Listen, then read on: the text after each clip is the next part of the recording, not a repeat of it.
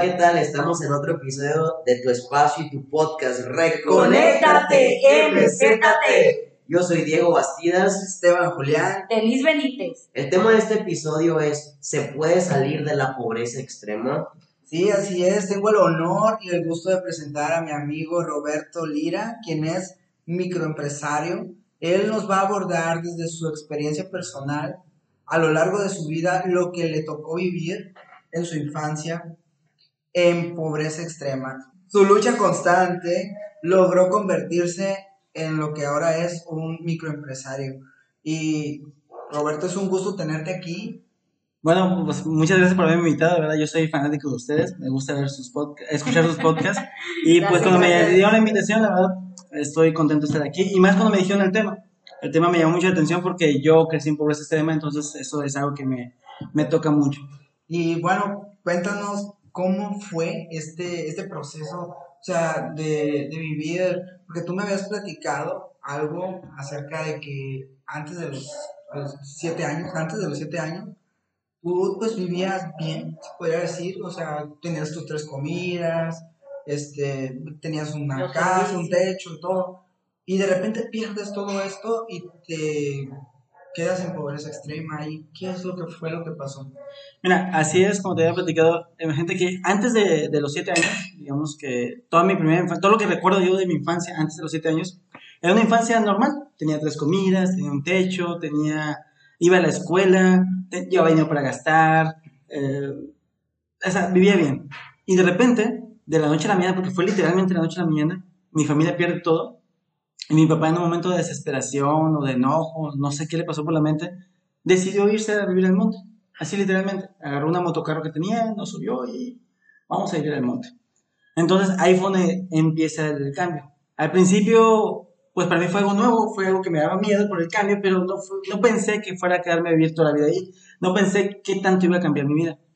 Entonces de repente fue de tener tres comidas a no tener tres comidas, a tener una o dos comidas al día. De repente fue de ir a la escuela, ya no tenía que ir a la escuela. Ah, antes teníamos agua potable, ahora ya no tenemos agua potable. Ya empezamos a valorar más las cosas, empecé a dar cuenta que había cosas que tú dabas por hecho que estaban ahí y de repente desaparecieron. O sea, es fácil ir a abrir la llave y tocar agua cuando de repente ya tienes que caminar 40 minutos, una hora para poder conseguir agua. ¿Y cómo cuidas esa agua? Porque ya te está costando mucho más. Entonces, ahí fue el cambio brusco que tuve. Después de eso, eh, como a los tres meses de estar ya en pobreza extrema, de ya no tener comida, de ya estar sufriendo las carencias, recuerdo un momento en el que yo ya tenía como dos días, un poquito más de dos días sin comer, y como soy el hermano mayor, pues obviamente el hermano mayor se acostumbra a que sea que se sacrifique por los demás. Entonces, la poquita comida que había era racionada entre los hermanos más pequeños, y yo tenía que aguantar por ser el hermano mayor. Pero después de dos días sin fracción, mi cuerpo ya no aguantaba. Ya estaba yo muy débil, eh, apenas podía moverme, estaba tirado en el piso. Mi madre llorando porque pensaba que me iba a morir, me, me pedía que no me muriera. Lo cual me daba miedo a mí porque al momento de decirme no te mueras es como decir, hoy te puedes morir. Entonces yo me estaba asustando. Y mi madre tuvo una idea, eh, recordó que había unas tortillas duras que, que ponen, que la gente pobre ponemos en el techo para que se, se sequen y, y duren más doren. tiempo y luego hacer chilaquiles o algo con ellas. Entonces se dio cuenta que estaban esas tortillas, agarró esas tortillas, eh, como veíamos en el monte, buscó tomatillos silvestres que ni siquiera sabíamos si se podían comer, pero los agarró, y con un poquito de agua salitre que salía de la marisma, agarró y preparó unos chilaquiles, me dio de comer en la boca, ahí me ayudó hasta masticar, me recuerdo, y con eso un poquito empecé a recuperar un poquito de fuerza. A las horas ya empecé a sentirme un poquito mejor. Mi padre ya llegó en la noche con, con algo de comida, ya me tocó comer. Pero ese día me juré a mí mismo que nunca más iba a volver a pasar hambre. Ese día, cuando tenía siete años, me di cuenta que mis padres no iban a poder darme comida, no podían garantizarme la comida, no podían garantizarme ese, ese, esa cosa tan básica que todos los niños deberían de tener. Entonces tomé la responsabilidad por mí, de yo prometerme que nunca más en toda mi vida iba a volver a pasar por esa situación. Y a partir de ahí fue donde empecé esta travesía de buscar cómo salir adelante. Ahí teniendo siete años. Teniendo siete años. Ahí fue donde decidí yo que no iba a volver a pasar eso. Ahí fue donde entendí que mis padres no me iban a mantener. No sé si no querían, no sé si no podían, no, no, no me importaba. Yo sabía que ellos no tenían la capacidad de darme comida todos los días. Entonces yo tenía que hacer algo. Y ahí fue donde empezó mi travesía. Sí, y, y hay hijos que, por ejemplo, exigen a los padres, este, aún no teniendo. Yo siento que eso no es obstáculo para decir uno, voy a salir adelante, o voy a ver qué hago, o, o por mientras que logro lo que quiero, voy a trabajar en esto, porque, por ejemplo, pues todos tenemos una lucha difícil también en, la cuestión de que buscamos alguna oportunidad de empleo y todo eso. Y mientras encuentras eso que quieres, puede ser lo que sea. Por ejemplo, hay gente que dice, fíjate que yo no voy a ser cajera porque pues yo estudié y yo no voy a hacer esto. No, por ejemplo, yo, eh, en mi experiencia, yo fui cajera, aún egresada de la universidad porque no encontraba una oportunidad en mi ámbito. Entonces, para salir adelante, yo siento que no hay limitantes en ese sentido. Y, perdón, y la parte importante que comenta aquí Roberto es que, imagínate, a los 6, 7 años él darse cuenta que él tenía que ser responsable de sí mismo. A, a esa edad, pues 7 años, cuando tus papás se preocupan por ti, te proveen todo, decir él, nadie se va a respons- hacer o responsabilizarse de mí más que yo. Pues le llegó la conciencia, hizo conciencia a los ese siete hombre- años. Imagínate, uno en esa edad pues está empezando a jugar y todo, y ya le cambió completamente la vida, ¿no? A partir de ahí, ¿qué pasó contigo, Roberto? ¿Qué te motivó? Bueno, aparte de que está ¿Cómo empezaste? ¿Cómo ¿Cómo empezaste, hiciste? Bueno, a partir de ahí ya empecé yo a buscar opciones. Que sinceramente para un niño de 7 años lo más difícil que es es encontrar trabajo porque te hacen la pregunta obligada. ¿Cuántos años tienes? Cada vez que yo iba a pedir trabajo, cerca de donde vivía, eh, me preguntan, ¿cuántos años tienes? Yo, 7 años. No, deberías estar estudiando. No tengo dinero para comer, menos voy a tener dinero para estudiar. Le decía, es que no, ocupo, ocupo comer, así que algo de trabajo. No, es que a tu edad tú debes decir a tus papás que te mantengan, debes decir a tus papás que... Yo, pero no lo van a hacer, o sea, dame una oportunidad. Entonces fue muy difícil. Sinceramente me las ingenié para demostrarme y aprendí una lección importante en la vida que era, primero demuestra y luego cobra. Primero sé útil y luego ya te van a contratar. Entonces yo empecé a buscar la forma de ser útil a todos los, los- los adultos. Si les hacía un mandado, si les limpiaba los zapatos, o sea, cualquier cosa. Entonces, cerca donde yo vivía, eh, la termoeléctrica es una planta de energía eléctrica, ahí iban a dejarles comida a los, pues, en camionetas a los empleados y les vendían tacos, comida, refrescos, etcétera, etcétera. Entonces yo me ponía a juntar las botellas de cada uno de los comerciantes y llevaba las botellas y ya como que los, ah, pues sí me sirvió de algo el muchacho. Después le daba los platos, no, que no sabe, ah, no, sí, sí, mire, no me pague, yo se los lavo. Ah, mira, sí supo, ya, toma un taco, ah, no, voy ya para llevar. Ah, sí. Y ahí empezó, ahí empezó. Entonces, poco a poco entendí que tenía que hacerme cargo de mí mismo y entendí que para pedir, primero hay que demostrar. La mayoría de personas están acostumbradas a eso. La mayoría de personas llega a un trabajo, ¿cuánto me vas a pagar? O sea, o los hijos que, "Ey, si me saco un 10, ¿qué me vas a dar? Oye, si hago esto, ¿qué voy a recibir? No, primero demuestra, primero demuestra que tienes algo que dar y luego pregunta, "Oye, ¿cuánto vas a pagar por lo que yo sé dar? Pero la mayoría de personas no están así. Entonces, cuando me, me comentaron el tema de que si se puede salir de la pobreza extrema, la respuesta sencilla es sí, sí se puede. Pero es complicado. ¿sí? Es muy complicado porque salir de pobreza extrema lo podría resumir que esos videos que ven ustedes motivacionales de Carlos Muñoz, que según vende humo, etcétera, etcétera, es real. Lo que dice ahí es real. O sea, la gente está donde está porque quiere estar ahí. Porque llegó el punto en que se sintió cómoda. No sale de su Uf. zona de confort. Así es, o sea, ustedes hasta ahorita, si no han tocado una experiencia así, pueden decir, ah, qué feo es no tener que comer, qué feo es comer lo mismo todos los días, qué feo de ser tener que caminar dos horas para poder comprar, traer una cubeta de agua para lavarse las manos. Pero en realidad, la gente que está ahí llega al punto que se acostumbra, llega al punto en que lo ve como algo normal. Y cuando alguien que está ahí se quiere salir de ahí, o sea, quiere hacer algo para cambiar su realidad, los demás lo ven como que, estás loco, te avergüenzas de lo que eres. La misma familia, ¿no? Sí, O sea, la familia, jala. todo. Los amigos, tu entorno Sí, te, te- te- te sientes superior a nosotros. No es que yo quiero estudiar. Ay, estudia aquí. Primero se trabaja para comer. luego, ¿qué- ¿Por qué quieres estudiar? ¿Quieres ser mejor que nosotros?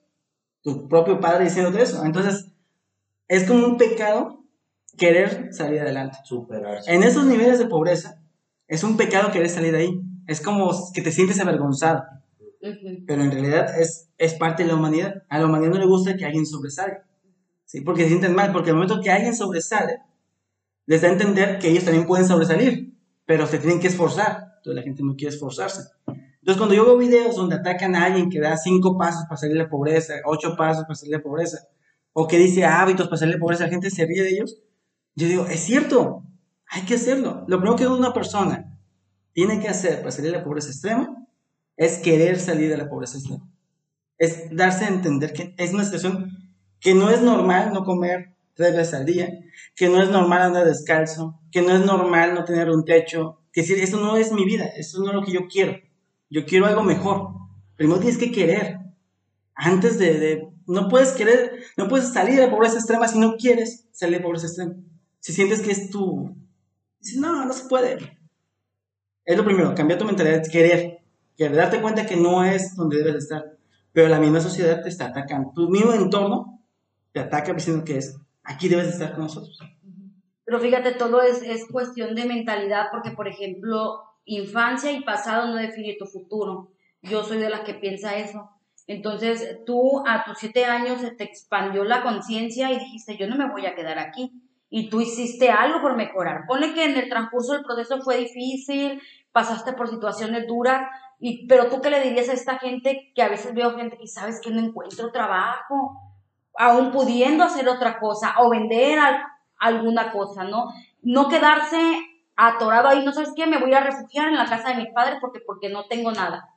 Mira, lo que podría decir la gente que está en una situación desfavorable, sea pobreza extrema, sea pobreza, pobreza a nivel medio, clase media, o, o que esté en una situación que no quiere estar, es primero que, cambie su mentalidad. Primero que, que no quiere estar ahí, que se siente incómodo con estar ahí.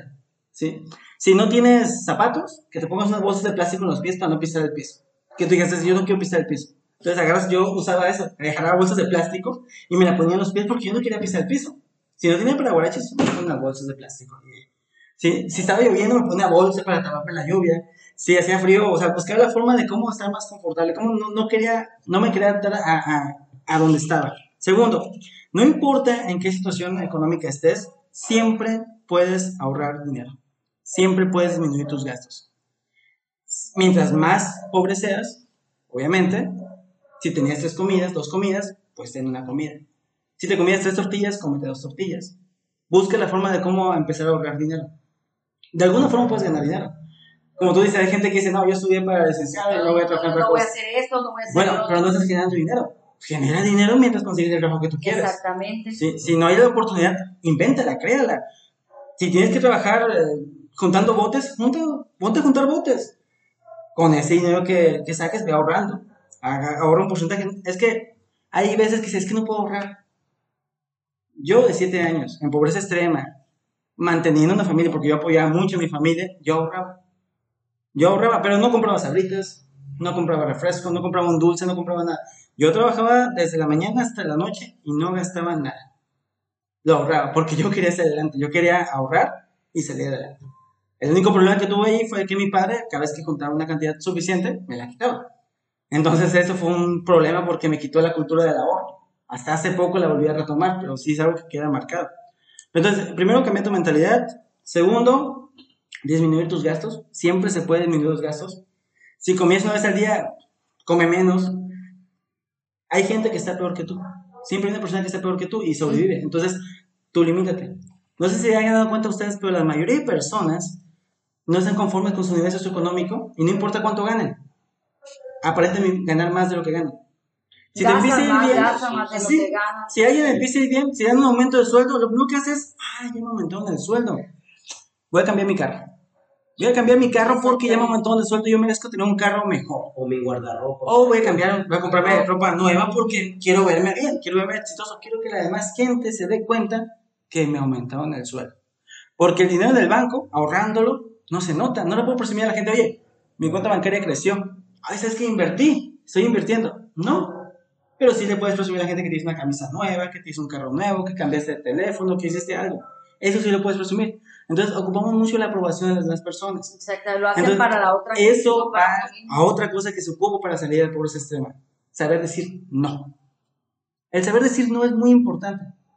Porque cuando uno está en esa situación, te ofrecen vicios, te ofrecen querer solucionar las cosas rápidamente. Y si robamos, ahí se sale rápido. Tú tienes que aprender a decir no no quiero esto, yo estoy enfocado en algo, yo voy a hacer algo. Voy a usar mi talento para hacer algo bueno. Si alguien te dice, oye, eh, alguien que tenga un nivel económico más o menos y que, vamos a pistear el fin de semana, pues no, así no lo voy a ahorrar. No, pero ¿cómo? Vamos a... No, lo voy a ahorrar. No, hay que aprender a decir que no. Cu- Cuentas algo, pues es algo muy importante porque yo conozco, por ejemplo, varios albañiles, ¿no? Y es, eh, digo yo, bueno, porque un albañil ganando tan bien no tiene, bueno, su casa, una buena casa, un auto? Solamente un albañil me ha tocado ver así. Y dije generalizar. yo, wow, sin, generali- sin generalizar, porque me di cuenta que él no tomaba, no fumaba, su único vicio era la Coca-Cola, pero traía su coche. Y dije yo, ah, cabrón, si será, hasta lo de ser albañil. Pero sí, o sea, trabaja muy bien el compa y todo. Y, pero, o sea, a eso voy, pues, que tienen esa cultura, eh, te digo, sin generalizar, pero... Es que pero tienen que sí. sacrificar algunas cosas para en el futuro obtener. Por ejemplo, decir, llegó el fin de semana, no Sí, tengo para me- darme me- este lujo, no me lo voy a. Ah, no, no, claro, porque él se dedicaba a trabajar. De hecho, hay un compañero de trabajo que tiene una, una moto muy padre y su carro, sí recuerdo. Le he platicado con él porque pues tiene algunos años en la empresa y cómo le ha hecho, mira, me dice, la mayoría de aquí se va a tomar cada fin de semana, cada viernes, a mí no me vas a ver el fin de semana. Ese dinero me dice, yo prefiero ahorrarlo y tener mis cositas bien, estar bien con la familia y hasta ahí. Y eso me gustó porque a veces uno como dice Roberto, para aparentar que tengo eso, voy para allá, aunque te quedes sin nada el fin de semana, ya salí, ya cumplí con mis compas, quiere decir que tengo un estatus bien. O sea, por, por complacer a- o por, o por aceptación. La aceptación social, también. sí, como dice, la importancia de saber decir no, muchas veces no sabemos decir no. Así. O otra cosa también es adaptarse. Por ejemplo, yo gano esto, no me voy a ir a comprar una bolsa de 8 mil pesos. Prefiero comprarme una bolsa de 200 pesos y me la voy a acabar en todo el año que voy a trabajar. Esa bolsa va a ser para todo el año, no me interesa traer la misma. Hasta que se me acabe, se me desposa, la voy a dejar de usar. Es adaptarse y es ver, ser consciente de tu situación económica, porque no te enseñan ni en la escuela ni en ninguna parte. Tú conforme tu experiencia y vas ganando y vas gastando, es como aprendes. Y ahorita porque está mucho el consumismo. Ahorita mucha, mucha gente se va al consumismo, agarro 500 pesos y ya me voy a gastar de chinga a ver qué me compro. No, pero eso ya es cuestión de Y, cada y algo persona. importante es que el consumismo no solamente es de la clase media, el consumismo está desde, desde los niveles más bajos, porque se manifiesta diferente. Es decir, tal vez cuando tú estás muy, muy, muy pobre, que no tienes casi nada, dices tú, pero ¿en qué pueden gastar esas personas? O sea, no tienen techo, viven en casas de cartón. Compran adornitos para su casa, compran algo, van y van a un tianguis y compran la mejor camisa que se puedan comprar. O sea, a pesar que no tienen nada, aún así tratan de tener un poquito, aprender a tener un poquito más de lo que en realidad tienen. Entonces, eh, aprovechando este espacio también comentarles que yo estoy muy en contra de cómo la gente que según está mejor económicamente quiere ayudar a la gente que está en pobreza extrema. Los, eh, los planes del gobierno, que la gente dice que el gobierno tiene que ayudar más a los pobres, que tenemos que hacer donaciones, que tenemos que regalar cosas. Eh, yo invitaría a todas las personas que analizaran cómo ayudar a los pobres. En serio, la gente que está en pobreza extrema, no le vas a ayudar dándole de comer un día. No le vas a ayudar llevándole una cobija para que no tengan frío. Si en verdad quieren ayudar a una persona pobre, motívenla. Si, en verdad quieren ayudar a una, una persona pobre, eh, si le vas a dar algo, que se lo gane esa persona. Y si tú le vas a dar una cobija a una persona, tú le dices, ¿sabes qué? Oye, te voy a regalar esta cobija, pero ¿esa es tu casa? Sí, ok. Quiero mañana que tu casa esté limpia. Y te voy a regalar esta cobija. Y al día siguiente ir y decir, ¿sabes? Aquí tienes esta cobija porque tú limpiaste tu casa. O sea, buscar una forma así. ¿Sí entienden? Porque cuando la gente ayuda, ayuda, ayuda, ayuda, la gente pobre se hace más pobre porque le quitas la esperanza, ¿sí? le quitas las ganas de salir adelante. Si tú ayudas a un pobre, yo, yo salí de pobreza extrema y yo no ayudo a los pobres así. Cuando alguien me pide una moneda, no los ayudo. Pero si alguien me pide una oportunidad, con gusto los ayudo. Da- Es darle herramientas. Si alguien, si, es más, si yo veo a un niño vendiendo dulces con cara de deprimido, con cara apagado, no lo ayudo. Si veo a un niño motivado, que veo que tiene hambre, que veo que quiere ser grande, con mucho gusto lo ayudo. La diferencia está en cómo estén ellos. Porque si tú ayudas a alguien, le quitas el hambre, le estás quitando las ganas de salir de ahí. Lo estás manteniendo. Los programas del gobierno para ayudar a los pobres no ayudan a los pobres, hacen más pobres. ¿sí? Porque los acostumbran, ah, me van a Ahí mil pesitos, tres mil pesitos cada mes, Sí, qué bueno. sí, sí. Me van a dar.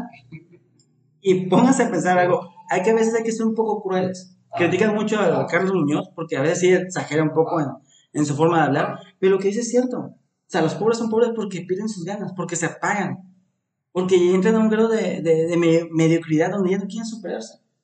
Entonces, cuando te apagas, es cuando ya no quieres salir de ahí. Entonces, si a ti te dan para poder sobrevivir, te acostumbras a eso. Dices, ah, ¿para qué trabajo? Ay, van a ver. Hay gente que no, no se preocupa por su pensión, no se preocupa por su retiro, porque, ah, cuando esté viejito, hay un programa que a los de más de 65 años me van a dinero. O sea, me ha tocado escuchar a gente sí, que no sí, se preocupa sí, porque, ah, ya quiero tener 65 años para que me den ayuda. Para que me den 65 para- sí, sí. Entonces, sinceramente, eh, yo que viví ahí, yo que crecí ahí, yo que escuchaba los comentarios de las personas, eh, me di cuenta que si quieres ayudar a una persona pobre, a mí me hubiera gustado que me ayudaran dándome una oportunidad, dándome trabajo, dándome una meta, motivándome. Eso me hubiera encantado. ¿sí? Que de lugar de preguntarme mi edad, me dijeran, ¿tú quieres trabajar? Sí, ok, tú da trabajo. "Ah, ¿Qué quieres hacer? Ah, vamos. Más que darme una moneda. A platicar lo que me pasó a mí cuando era niño. Yo, donde crecí en la, en la termoeléctrica, en esa planta, ah, había niños que se acercaban a la, planta los días de pago. Cada 14 se acercaban ahí a pedir limosna. Entonces, como los trabajadores me conocían trabajando, lavándoles carros, moviendo, haciendo esto, haciendo aquello, uno me dijo, oye, tú que eres muy querido por todos nosotros, si tú sales este día que pagan y tú pides dinero, te vamos a dar más dinero que cualquier niño que venga a pedir dinero, porque tú eres muy trabajador, porque tú quieres superarte. Y yo le pregunté, oye, ¿y cuando crezcan me van a seguir dando dinero? Dije, no, ya vas a estar grande, vas a tener que trabajar. Le dije, entonces, si tengo que trabajar para ganar dinero, ¿por qué no empiezas ahorita? Se quedó callado y me dijo, bueno, tienes razón. Para mí, hubiera sido mucho más fácil ir y pedir el dinero. Pero yo sabía que si no aprendía a ganarme el dinero, tarde o temprano me iba a ver en problemas, porque me iban a dejar de dar dinero. Entonces yo tenía que aprender a ganar dinero. Y me gustaba ganar mi dinero. No me gustaba depender de las personas, me gustaba, si me iban a dar algo, me gustaba hacer algo para ganármelo. Porque era parte del hambre. Yo tenía mucha hambre. De hecho, sinceramente, cada vez que, mientras más vas subiendo de nivel, mientras más vas teniendo dinero, el hambre se te va pagando. Entonces yo trato de recordarme el que debo tener hambre para poder seguir creciendo. Porque una vez que caes en tu zona de confort, ya, se te acaba el hambre. Es curioso que la gente pobre no salga de pobre porque no tiene hambre, ¿verdad? Porque no tienen comida. Pero es porque mucha gente les ayuda, es porque se acostumbran a, a- Que a literalmente comer hasta la basura antes de esforzarse por salir adelante. Otra cosa que yo nunca hice fue comer la basura. Estuve tentado, estuve con hambre, mas sin embargo decía, no, tengo que buscar la forma de ganarme un peso para poder salir adelante. Tengo que buscar, el presionarte a ti mismo a no tomar caminos fáciles, te, te permite crecer. Sí, porque hay gente que toma camino fácil para obtener, para Oye, obtener Roberto, dinero. una pregunta muy, muy importante. Eh, ¿Tú en algún momento de tu vida, eh, en tu niñez sobre todo, llegaste a sentirte deprimido y que dijeras, ya no quiero seguir adelante? Sí, de hecho, sí, fueron como dos ocasiones en las cuales me cansé. Me cansé de, de- Te cansas porque tenía creo que la primera vez como 10 años más o menos, en donde yo, yo no iba a la escuela, yo seguía trabajando desde los 6, desde los 7 años que perdimos todo hasta los 12 años no pisé la escuela. Entonces hubo un tiempo que sí me deprimí, un tiempo que me cansé de estar luchando, luchando, luchando. Creo que fue, la verdad, eh, un día que mi padre se gastó mis ahorros y yo estaba, o sea, muy enojado mm, porque se los habían gastado. Y la forma en que se lo gastó me hizo enojar más todavía. Ah, porque imagínense que mi- uno de mis hermanos andaba en un lugar donde había muchos vidrios y se cortó. Cuando yo le había dicho que no fuera para allá, yo le decía que no fuera para allá y que no fuera para allá. Entonces se cortó, yo no estaba ahí cuando pasó, se cortó. Entonces lo llevaron a la Cruz Roja y se llevaron mis ahorros a la Cruz Roja. Entonces cuando yo llegué, eh, mi mamá me dijo, hijo, pasó algo. Y yo, ¿qué pasó? Tu hermano se cortó yo. ¿Y cómo está? No, va a estar bien. Y yo, ¿y entonces qué pasó? No, es que tus ahorros se los tuvieron que llevar para tu hermano. Sinceramente me molesté. Pues no era egoísta, pero me molesté porque ese dinero lo he juntado con mucho esfuerzo. Pero mi madre dijo, es que es tu hermano. Le dije, pero yo le dije que no fuera. O sea, yo le dije que no fuera ya porque se iba a cortar. ¿Para qué va? O sea, es su culpa. No, pero es tu hermano. y- Ok, respiré profundo, lo acepté. Dije, bueno, está bien. Ese dinero va a tener un buen uso. Bueno, va a ser para salvar la vida de mi hermano. Ok, está bien. Yo estaba esperando que mi padre llegara a ver cuánto había sobrado. A ver cuánto se gastaba. Sinceramente, quería saber cuánto me quedaba. Y mi padre llegó mi hermano ya estaba vendado y todo. Y mi padre empezó a platicar. Y dice que fue la Cruz Roja, lo atendieron y todo, curaron a mi hermano. Y cuando lo vieron, le, dije- le preguntó, ¿cuánto le debo? Y ellos le dijeron, no, no, no es nada. No se preocupe, no tiene que pagar nada. Y él dijo, ¿qué? Acaban de saber la vida de mi hijo. ¿Cómo que no? Les voy a dar dinero. Y les pagó mis ahorros. Para que pudieran ayudar a otras personas. Ahí yo le dije a mi padre, Aún no teniendo ustedes. Sí, o sea, dije, "Pero, eh, ese dinero era mío, no tenía por qué. Si le habían cobrado por ayudar a mi hermano, está bien. Yo ya había, me había mentalizado eso. Pero ¿por qué les dio el dinero cuando dijeron que no debían nada? O sea, los vieron a ustedes cómo estamos, estamos pobres, nos estamos muriendo de hambre, literalmente los vieron y no les quisieron cobrar porque dijeron ese dinero gástenselo en comida. Y usted les da el dinero por orgullo. Me pegó una aguantada y pues obviamente me tuve que callar. Pero estaba muerto de coraje. Entonces, a los días, estaba deprimido. Sentía que luchaba y era como nadar contra corriente y me regresaba donde estaba y, y era así. Entonces dije, ¿para qué? O sea, ¿para qué seguir viviendo? ¿Eso es lo que me espera toda la vida? Yo ya tenía como 10 años. Entonces, tomé la decisión fácil. Tomé la decisión fácil, sinceramente, tomé la decisión de, ya, apagar todo. Como a- meses antes había alguien fallecido ahí mismo, atropellado por un tren, y escuché que la muerte era instantánea y que ni siquiera se dio cuenta cuando lo mataron. Entonces dije, bueno, hay una vía del tren aquí, es una señal. Entonces yo esperé a que pasara el tren, me paré en medio de la vía del tren, y ahí estaba esperando el tren, y de repente pasó algo increíble. Alguien me salvó. Alguien arriesgó su vida para salvarme a mí. Alguien se aventó y me aventó y justamente antes de que pasara el tren. La persona no pensó que me iba a suicidar. La persona pensó que yo me había quedado paralizado al ver el tren, que yo iba cruzando, vi el tren, me asusté, me paralicé y él arriesgó su vida y me salvó. Entonces, eh, esa vez me quedó muy marcada porque un extraño arriesgó su vida para salvarme a mí. Entonces yo no podía desperdiciar mi vida. Yo no podía rendirme. Alguien sacrificó, alguien estuvo dispuesto a sacrificar su vida, a hacerse daño para salvarme. Entonces se me hacía muy egoísta yo rendirme. Y esa fue la última vez que intenté suicidarme. La última vez que ya dije, ya, aquí ya no. Una ante- anteriormente lo había hecho y pues esa fue la última. Dije, hasta aquí. Voy a seguir luchando y voy a ver a dónde me llega. Y voy a seguir luchando y voy a seguir luchando. Pero si no que por esa persona, yo no estaría aquí. Esa persona iba pasando, me vio, me salvó y cambió mi vida. Creo que ese momento fue como cuando me quedé sin comer y tomé, dio un cambio, un giro, me cambié de mentalidad y empecé a, a seguir con lo mismo. Pues, Pero sí te cansa, te cansa luchar Sí, claro. y no ver resultados, ver que la gente no, no, no te motiva, porque Mucho más la familia que era quien. mi obstáculo más grande siempre fue mi padre. Mi padre que me decía que era un fracasado, que no me sentía mejor que ellos, que porque quería estudiar, que porque quería hacer esto, que me daba frases como que el que nace para maceta no sale del corredor, el que nace para tamal del cielo le caen las hojas. O sea, los padres, Suena de risa, los pero. padres a veces son los que más te jalan. ¿Qué le dirías a un padre, a una madre eh, que está ahorita eh, creando a un hijo? Que, que le diera herramientas desde cierta edad o qué mensaje le mandarías a ellos? Mira, principalmente yo creo que educar a un hijo es una labor súper, súper complicada. Nadie está preparado para eso. Pero les recomendaría que trataran de, de quitarse sus traumas ellos. Porque normalmente los padres te dicen que no puedes hacer las cosas porque ellos no pueden hacerlas. O los padres te quieren motivar a que hagas cosas que ellos quisieron hacer. Y eso mismo te va truncando a ti. Entonces yo le diría a los padres que se prepararan. ¿sí? Que trataran de prepararse para ser padres. Que trataran de, de, de, de adquirir conocimiento, de, de tener la responsabilidad de, de tra- transmitirle algo a los hijos.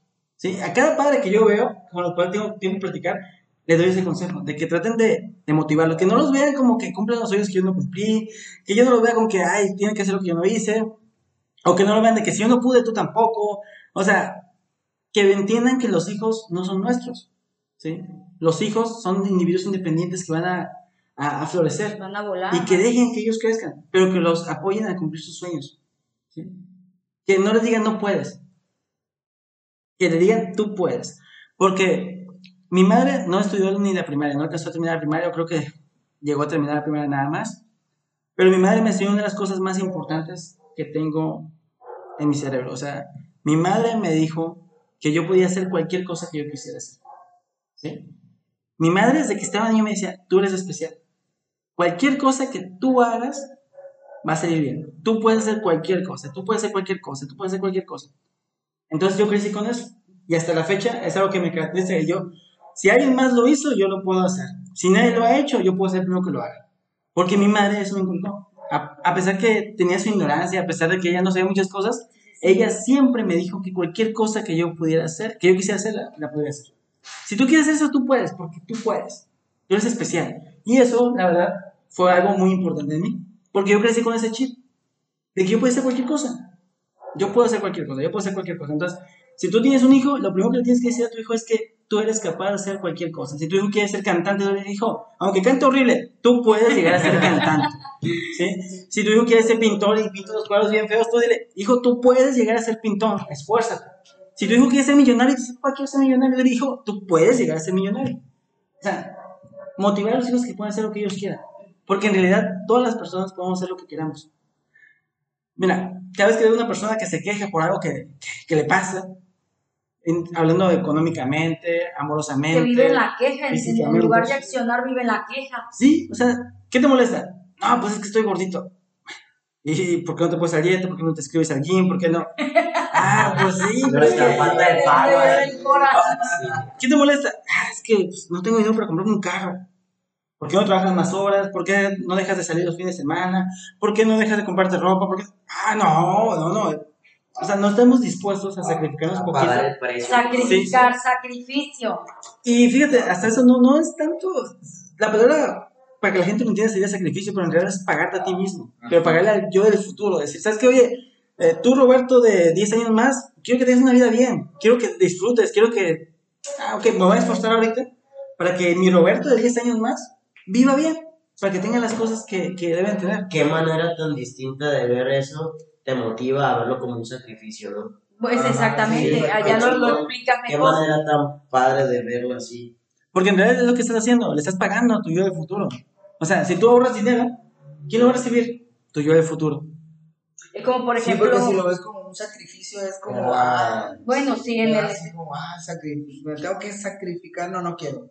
Así es. Eso es. es, es aguantar, recompensa aguantar para como decía la en, en, su, en uno de los en el libro que me prestaste, digo que estoy leyendo, decía, yo duré dos años donde veía a mis amigos que salían de fiesta, comiendo los mejores cortes y todo, y yo en la casa encerrado leyendo, preparándome. Ahorita yo tengo millones, yo vivo bien y ellos siguen donde mismo. Él, por, por así decirlo, duró dos años encerrado, eh, preparándose, estudiando por lo, para lo que quería lograr y lo logró. Entonces, eso, esa frase siempre me, me quedó mucho en la cabeza y siempre me acuerdo de eso cuando, cuando digo, bueno, este día no se puede hacer esto, no me puedo dar este lujo, pero estoy eh, aguardando esto para en un futuro hacer esto, ¿no? Este, esto otro. Otra cosa que es importante mencionar es que algo que hice yo para poder eh, salir de donde estaba, en la situación que estaba, era adquirir conocimiento. No podía ir a la escuela, porque no había dinero para ir a la escuela, pero mi madre me había enseñado a leer. Entonces, eh, cada cosa que tenía letras, que caía en mis manos, sea folletos, revistas, volantes, periódicos, libros, cualquier cosa que yo encontrara, yo lo leía. Porque entendí que el conocimiento te daba poder, oportunidades. Si tú sabías hacer cosas, si tú sabías cosas, tenías más posibilidades de poder sobresalir que los demás. Entonces, para mí fue muy importante eso. Entonces, si alguien está en una situación desfavorable, no terminó la escuela, sus padres no le dieron estudios, que no busque limitantes, que busque oportunidades. Si alguien sabe leer, que se ponga a leer todo lo que pueda. Leer el periódico, todo, leer el Bueno, ahorita el internet ya es más accesible para todos Pero estamos- encuentras lo que quieres. Si hablamos de alguien que no tiene ok. ni para internet, o sea, Ajá. puede encontrarse un periódico tirado a la basura, puede encontrarse... pública. Sí, Una puede, revista. puede buscar. O sea, adquirir conocimiento siempre te ayuda porque si tú sabes muchas cosas, puedes aprovechar oportunidades. ¿Sí? Por ejemplo, si tú sabes que va a haber un desfile, pues, ah, puedo ir allá a, ver, a juntar botes si quieres o a hacer algo, pero ya sabes que va a haber un desfile. Entonces, el conocimiento siempre es poder. Entonces, yo aprendí que mientras más cosas supieras, mejor eras visto. ¿Cómo lo aprendí? Porque un niño que sabía cosas tenía oportunidades. Yo cuando hablaba con adultos y decía datos históricos porque había leído en alguna revista o en algún libro, los adultos me veían como que, wow, ¿tú sabes eso? Sí. Entonces me dan oportunidad de hacer más cosas. Alguien que no confía en mí para hacer un mandado porque estaba muy niño, de repente veía que yo hablaba como adulto y decía, no, ¿sabes qué? Ok, haz este mandado por mí. Entonces poco a poco te vas dando, eh, digamos, el aprecio de las personas adultas cuando tienes conocimiento. Entonces yo aprendí que el conocimiento era muy importante. Pero eso no solamente pasa en los niños. Cualquier adulto que sepa más cosas que los demás va a tener mejores oportunidades. Hasta en una plática, si alguien llega y empieza a dominar todos los temas que, del conocimiento general, va a ser mejor visto. Y probablemente le den mejor trabajo, le den mejores oportunidades a alguien que sabe más cosas. Entonces, si tú estás en una situación desfavorable, lee. Trágate Lee, todos los libros que puedas. Lee, lee, lee, lee, lee. Y te juro que tu vida va a cambiar. Tu vida va a cambiar. No vivas en la queja y acciona, ¿no? Ese, ese Porque es que es muy fácil culpar a las demás personas. Pero si culpas a la- si culpo al gobierno, pues no puedo cambiar el gobierno. Si culpo a mi familia, no No, puedo cambiar de familia. Si ocupo a la gente que está en mi entorno, pues además que me cambie de casa. Si voy a otra parte, va a haber otros tipos de personas. Entonces, mm, si culpo a alguien que es ajeno a mí, no puedo hacer nada. Pero si me culpo a mí mismo, o sea, por ejemplo, yo me culpé por ser pobre. Yo estoy aquí, entonces, si, es mi- si, me vuelvo, si me vuelvo a morir de hambre a partir de ahorita que tengo 7 años, va a ser mi culpa. Ya no es culpa, yo le quito la culpa de la responsabilidad de mis padres, ya no es culpa de ellos. Si yo a partir de ahorita me vuelvo a morir de hambre, va a ser mi culpa. Y a partir de ahí ya pude cambiarlo. Pero si yo hubiera dicho, no, es que mis papás me tienen que mantener. Es su responsabilidad, yo no voy a hacer nada porque ellos tienen que mantenerme. Yo escucho a chavos de 20 años que todavía dicen que es responsabilidad de los padres mantenerlos. Es que eh, no he sido exitoso porque mi papá no me ha dado herramientas. Yo, ¿qué te falta? No, pues me- no me quiere prestar para poner un negocio. Yo, ¿En serio? Sí, ¿tú por qué no? No, no, no, es que mi papá tiene la obligación de darme herramientas. Yo, ¿no te pago la escuela? Sí, pero pues, piensa que con eso ya. Ah, no tengo casa, comida. Sí, pero él piensa que con eso ya tiene todo. No, tiene que cuidarme, tiene que. Hay gente todavía que a la edad adulta, viviendo independiente, todavía tiene ayuda a los padres. Sí, sí, Sí. así es. Lo cual, en una emergencia no está mal. Porque siguen viviendo con los Pero la verdad, yo estoy en contra de que alguien eh, viva con sus padres después de los 18, 19, 20 años y no busque la forma de independizarse. O una cosa es que vivas está bien, pero hacer que ellos vean que tú estás haciendo el esfuerzo por buscar oportunidades, ahí sí lo veo bien. O sea, que tampoco les estés quitando, o sea, sino que te están prestando nada más por mientras te establezcas o encuentras algo Yo, soy- yo, yo, la verdad, en, particular con mi hijo soy un poco más duro que eso. Por lo que pasé tal vez, yo soy muy duro con mi hijo. Yo lo tengo dicho que a partir que cumple 18 años, él va a tener o dos opciones, o me paga renta, agua, luz, todos los servicios, o se vaya a la casa a buscarlo, porque yo pienso que es muy importante que ellos tengan esa, ese grado de responsabilidad. ¿sí? Mientras más tú cuides a alguien, mientras más tú proteges a alguien, menos te das a entender que hay un mundo alrededor muy feo, muy duro, muy cruel, y que no se va a tentar el corazón. Y te digo yo que viví ahí. Sí, yo como niño recibí golpizas, adultos me golpeaban. Y yo no voy a pensar, "Ay, ¿por qué me pega el adulto? Yo, o sea, ahí estoy recibiendo el golpe. Entonces, si yo quiero a mi hijo decirle, ¿sabes qué? La gente no es mala. Porque algo que también me pasó a mí es de que antes de los siete años, yo pensé que la gente era muy buena. Yo creía que el mundo era color rosa. Yo pensaba que el mundo era como los cuentos de hadas, así, así. Que la gente era buena, que la gente no robaba, que la gente no mataba. No sabía nada de eso. Mi madre me protegió mucho. Yo no sabía de groserías. Yo no sabía nada, nada, literalmente no. Y cuando di el cambio, fue como, wow, o sea, qué mala es la gente. O sea, ese no es el mundo que me habían dicho. O sea, está bien feo aquí. Entonces, cuando tú proteges, cuando tú quieres proteger a tus hijos, si no tienes manera de asegurar esa protección toda, tu- toda la vida de ellos, no lo hagas. Enséñalos a defenderse. Dale Enséñalos a darles herramientas. Es mejor para mí, cuando mi hijo tenga 18 años, mandarlo a que se, a que se haga responsable, estando yo como respaldo, porque si le llega a pasar algo, obviamente yo voy a meterme. Espero que no escuche esto. es mejor para mí hacerlo así que yo protegerlo hasta que tenga 30 y después yo fallezca y él pase por cosas horribles porque nunca le enseñé a ver a ser responsable, a De hecho, responsabilizarse. de- es lo único que le puedo. A veces, una vez le dije a mi mamá, "¿Y ¿por qué no me dijiste que el mundo era así de feo? O sea, Oye, ¿te diste cuenta tú, de sí, yo, yo no sabía que la gente era así, o sea. Cuando yo entré a la primaria, ya que tenía 12 años, tuve la oportunidad de estudiar. Yo entré a la primaria y me acuerdo que una vez, si yo tenía un dulce y alguien me lo pedía, yo se lo daba. Yo era así, o sea, no, no, no, había, no había esa maldad en mí. Y me di cuenta que mis compañeros no. Si ellos tenían a veces me daban y a veces no. Y, oye, pero yo te di, ah. Entonces no, no, no es compartir. No. Y dije, ah, caray, eso no me lo enseñaron a mí. Porque a mí me habían enseñado mucho a compartir. Sí, mi madre me, me inculcó compartir, compartir. Ahí ya cuando yo empecé a hacer eh, mi propia versión de la vida, de lo que era bien y lo que era mal, me di cuenta que es bueno compartir con la gente que te comparte. Con la gente que no te comparte, con la gente que no tiene intenciones de compartir. No tienes que compartir, o sea, no tienes que ayudar a alguien que no se ayuda a sí mismo. No tienes que ayudar a alguien malo, porque si tú ayudas a alguien malo, estás ayudando al mal en sí. Si tú ayudas a alguien malo, estás ayudando al mal.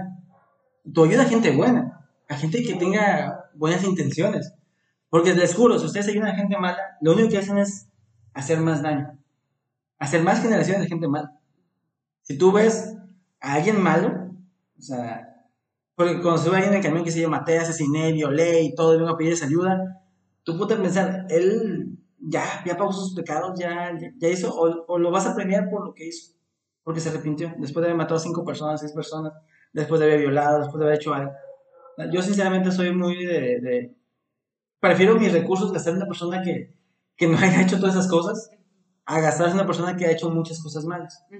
Sinceramente, es un poco egoísta, pero no tengo muchos recursos, una persona puede ayudar a todo el mundo, entonces hay que ser selecto con quién ayudas. Si van a ayudar a alguien, escogen bien a quién ayudar. No ayuden a gente mala. Porque yo he visto, yo estuve ahí y a veces la gente más mala era la gente que era más ayudada. Porque como eran más malos, estaban más al pendiente y, ay, ayúdame a mí, yo ocupo. Y a veces la gente no tan mala, no tan con mi ayuda, no tan maleada, pues era, no, pues quieres ayúdame, o sea. Y la gente mala, Nada más acaparan, lo- lo acaparan todo y hasta lo vendían, hacían negocio, o sea. Por eso digo, tengan cuidado con quién ayuda. Muy bien, pues muchísimas gracias Roberto por haber aceptado venir aquí a Reconéctate MZT, sobre todo por darte el tiempo. Pues bueno, nos vamos a despedir eh, de este episodio. Estamos en Reconéctate MZT, tu favorito, tu espacio. No olvides seguirnos en todas las redes, en todas las plataformas. Estamos en Instagram, TikTok, estamos en Facebook, y en Spotify. Muchísimas gracias. Hasta la próxima. Bye. Bye. Saludos.